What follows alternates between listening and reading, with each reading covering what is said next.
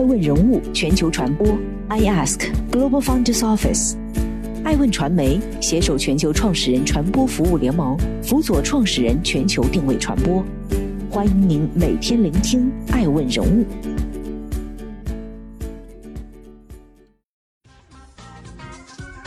Hello，大家好，欢迎大家的守候。本期播出的是爱问全球人物盘点。拼多多退出春晚红包合作，国美 App 改名为真快乐，海外版闲鱼正式挂牌纳斯达克。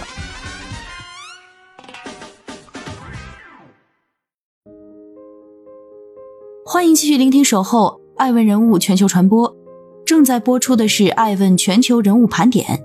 拼多多退出春晚红包合作，抖音胜算最大。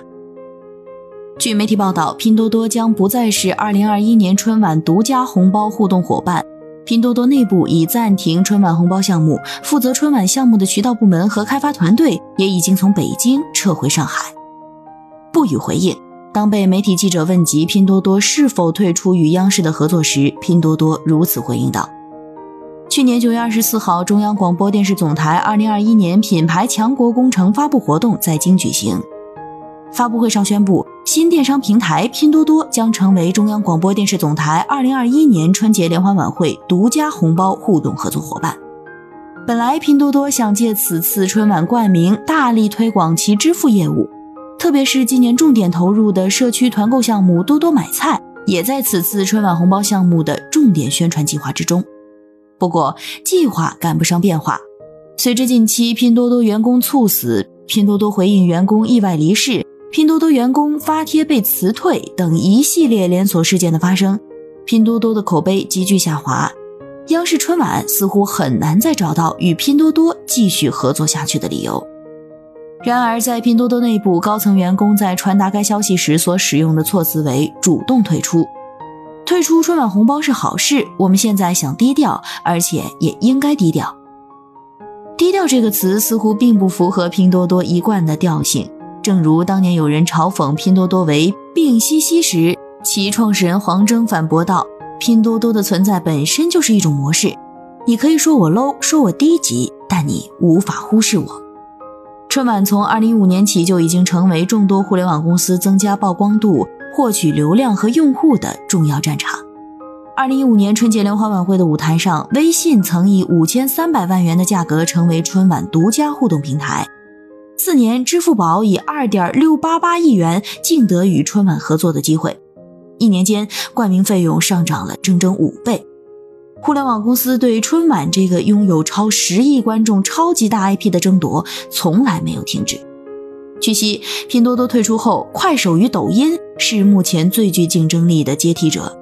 知情人士表示，两家平台是央视主动召集的，目前还未做出最终决定，但抖音的胜率应该更大。考虑到快手刚刚参加完2020年春晚的红包互动活动，抖音在这场冠名争夺战中似乎胜算最大。虽然抖音目前表示不予回应。但在字节跳动的官网上，已增加了五十七个春节专项的招聘职位，包括五十六个研发岗位和一个产品经理岗。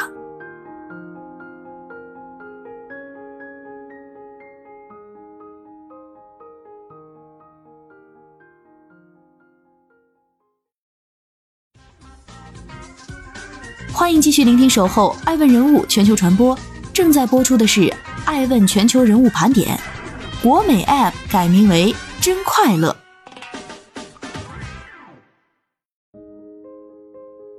沉闷已久的国美最近迎来一波网友的热烈关注，原因是有人发现国美 App 更新后，连名字都完全变了，改名为“真快乐”。名字听上去好像不那么正经，但国美这次可是认真的。在去年底国美三十四周年年庆时，国美就以“快乐发动”为主题进行大促。同时，据天眼查显示，国美相继注册了一系列如“乐呵呵”“真快乐”“哎呦喂”“众麦秀”“乐于购”“真乐购”等名称上颇具强娱乐属性的公司。提到国美，就注定绕不开黄光裕这个名字。一九八七年，汕头人黄光裕在北京的朱市口大街开了一家一百平左右的名为“国美电器”的小门店，主营彩色电视机。一九九零年，黄光裕创建了新的供销模式，脱离中间商，与厂家直接接触，实行包销定制。这种薄利多销的经营思路迅速获得市场认可。照此思路，黄光裕迅速开设国美分店，在北京家电市场逐渐立稳脚跟。一九九五年，国美出台了两百三十页的国美经营管理手册，这一手册也成为国美走向全国的管理宝典。一九九九年，国美首次走出北京市场，打入天津，开启了国美在全国的扩张之路。从一九九九年七月到二零零四年，国美在全国六十多个城市共开设两百多家连锁店，相当于每九天就开设一个新店铺。除此之外，还吸收了三十九家加盟店。到了二零零八年，黄光裕不仅已经在中国首富的位置上坐了几年。国美也创下了年销售额一千两百亿，挺入世界五百强的优秀成绩。不过，高峰与低谷间的距离就在转瞬。同样是在二零零八年十月十九号，虽然再过九天就是国美创业二十一周年的纪念日，黄光裕以涉嫌内幕交易和官商勾结被捕入狱。直到在今年一月出狱半年后的黄光裕首次公开亮相，人们期待着他能再次重出江湖。而此次一系列以“快乐发动”为主题的互动活动，就被人们视为黄光裕将带领国美重新走向辉煌所释放的信号。就目前国美所处的形势来看，家电板块仍是其深耕领域，但主要依赖线下。根据中国电子信息产业发展研究院发布的《二零一九年中国家电市场报告》，京东在中国家电零售市场份额占据第一名。对此，国美也开始寻求借助外力，傍上京东，靠巨头导流发展线上业务。与此同时，依靠拼多多加速在下沉市场攻城略地。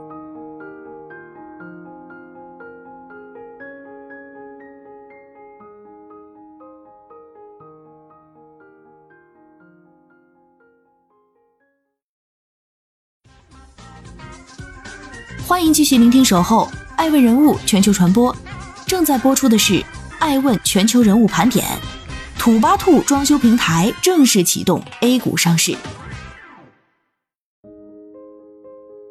一月十四号，土巴兔装修平台宣布拟登陆 A 股，现已接受中金公司辅导，并于二零二零年十二月三十一号在深圳证监局进行了辅导备案。耐人寻味的是，就在上市辅导备案前不久，十二月二十二号举办的。第六届土巴兔生态大会上，土巴兔创始人王国斌还明确表示暂无上市计划，未来会在一个恰当时机再考虑，且土巴兔一直都符合条件。不足十日，土巴兔的 A 股上市计划随即启动。早在二零一八年十二月，土巴兔已尝试港交所上市，但赴港 IPO 计划受挫，因资金问题还未通过审核，已撤销上市。这是土巴兔所发起的第二次上市冲击。上个月，土巴兔经营主体深圳市彬讯科技有限公司发生工商变更，公司名称变更为土巴兔集团股份有限公司，注册资本从四百零七点六五万元增至一点八亿元。这也被外界视为其为登陆资本市场而做出的准备。二零零八年七月，王国斌还在深圳创立了互联网家装平台土巴兔。根据土巴兔官网介绍，公司主营业务有两类，分别为线上平台和家装承包业务。线上平台业务中，土巴兔为用户提供一站式家装解决方案，包括信息发现及与服务供应商智能匹配、项目执行及质检、先装修后付款，以及客户意见反馈和其他增值服务。同时，土巴兔向服务供应商提供订单推荐、会员服务、贷款推介服务及保险推广及供应链管理解决方案。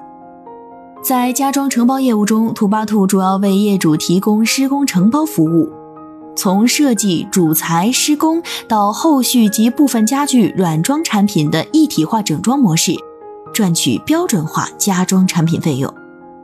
比起线上平台业务，线下的家装承包业务明显资产较重且毛利较低。天眼查数据显示，自二零一一年十月以来，土巴兔共完成了三轮融资，最近的一笔发生在二零一五年三月，由红杉资本、五八同城以及 Morix Partner 领投。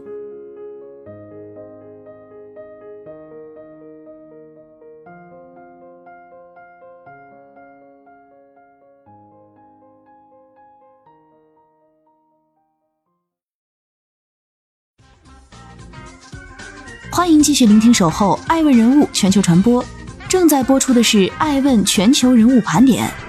海外版咸鱼 Poshmark 正式登陆纳斯达克。美国东部时间一月十四号，全球最大社交型时尚电商平台、美国最大二手交易商 Poshmark 在纳斯达克挂牌上市。有媒体报道称，该公司今年四月已秘密向美国证交会提起了 IPO 申请。据了解，Mayfield 是 Poshmark 第一大股东，持股百分之二十六点五；Melo Ventures 和 Inventus Capital 分别持股百分之十五点八和百分之十点四。创始人 Manish Chandra 和戴马西并列为第四大股东，均分别持股百分之九点二。Poshmark 创始人来自印度，毕业于美国顶尖商学院加州大学伯克利分校的哈斯商学院。要知道，哈斯商学院一直以来都是美国 MBA 教育的领导者之一。每年，哈斯商学院 PhD 项目收到的申请都超过五百份，但仅招收十四到十六名学生。Poshmark 的总部位于加州 Redwood City，成立于二零一一年，其盈利模式为抽佣制。即赚取卖家向买家出售商品时候的费用，十五美元及以上售价的商品，平台会抽取最终价格的百分之二十；而十五美元以下售价的商品，则统一收取二点九五美元。成立至今，Poshmark 总用户量已达七千万，所售商品品牌超过五千个，其中还不乏如 GUCCI、蒂凡尼、LV 等奢侈品牌。二手闲置资源交易市场发展日趋火热。在 Poshmark 之前，美国二手奢侈品交易网站 The Real Real 和二手车交易的服务商 Vroom 已分别于2019年和2020年在纳斯达克敲钟。不仅仅是在美国，国内闲置资源交易赛道也迅速发展。其中，闲鱼是目前市场份额最大的二手电商平台。相关数据显示，在线卖家数已经超三千万。平台上的九零后用户占百分之六十以上，每天在平台上打卡的九五后达到五百万人。闲鱼是否会成为国内首家完成上市的二手电商平台，值得期待。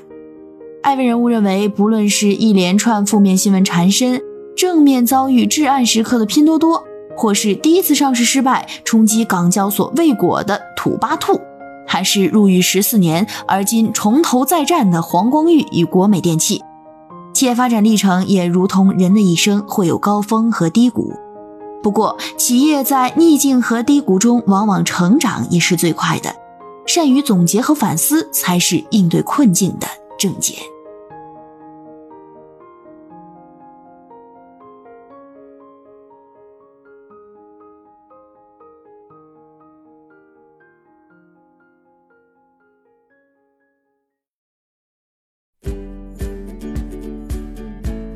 顶级人物，欢迎关注每周六晚十一点海南卫视，同步在学习强国 APP 直播。更多完整内容，欢迎关注爱问官网 iask-media.com。更多精彩内容，也可以搜索爱问人物抖音号 iaskleaders。爱问人物全球传播，iask Global Founders Office。